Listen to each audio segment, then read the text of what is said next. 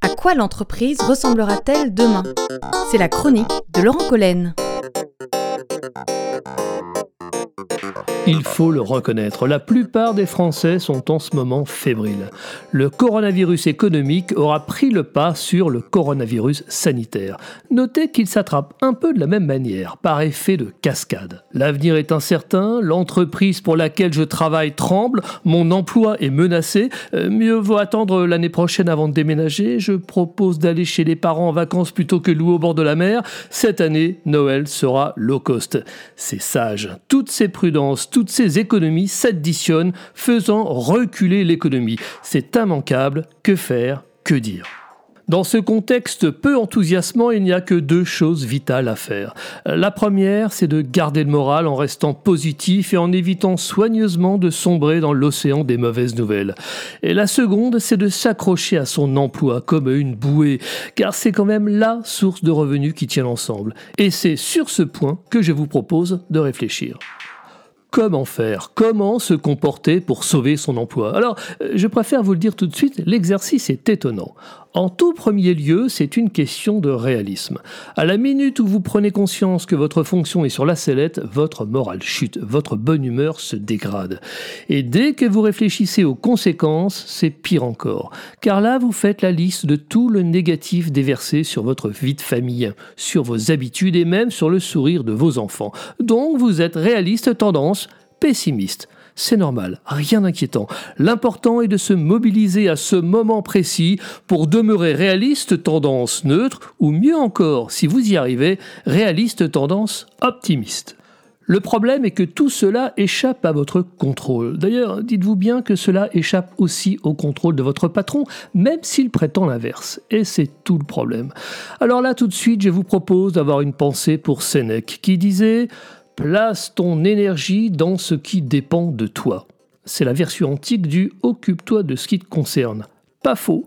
Donc la seule question à laquelle il faut tenter d'apporter une réponse est Mais si dans mon entreprise il n'en restait que quelques-uns, qui seraient-ils? Ça c'est une question utile. Les plus grognons ou les plus constructifs? Alors, je me place bien sûr au-delà de la question de la compétence rare, essentielle, sans laquelle l'entreprise ne tournerait pas. C'est donc bien là, au moment où vous êtes affaibli, attristé, entamé, inquiet, qu'il vous faut radicalement changer de face et vous révéler l'être le plus enthousiaste de la planète, le plus constructif. Je vous l'avais dit, c'est bizarre. Mais là encore, le réalisme parle. Montrez-vous confiant, produisez de l'énergie pour les autres, pensez à l'entraîneur de votre équipe de football préférée mené 1 à 0 à la 90e minute. C'est perdu ou c'est le moment ou jamais? Quand les équipes ont un genou à terre, elles se tournent vers celui qui n'a pas perdu l'espoir, vers l'équipier le plus empathique et pas forcément le plus compétent. C'est bizarre, c'est juste humain. L'énergie compte tellement.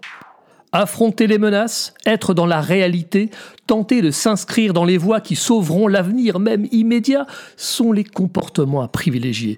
Pour être sauvé, il faut donc adopter la posture du sauveur, chacun à son échelle. On ne vous demande pas de sauver l'entreprise, mais simplement de maintenir l'énergie qui la compose, de veiller à ce que le feu ne s'éteigne pas.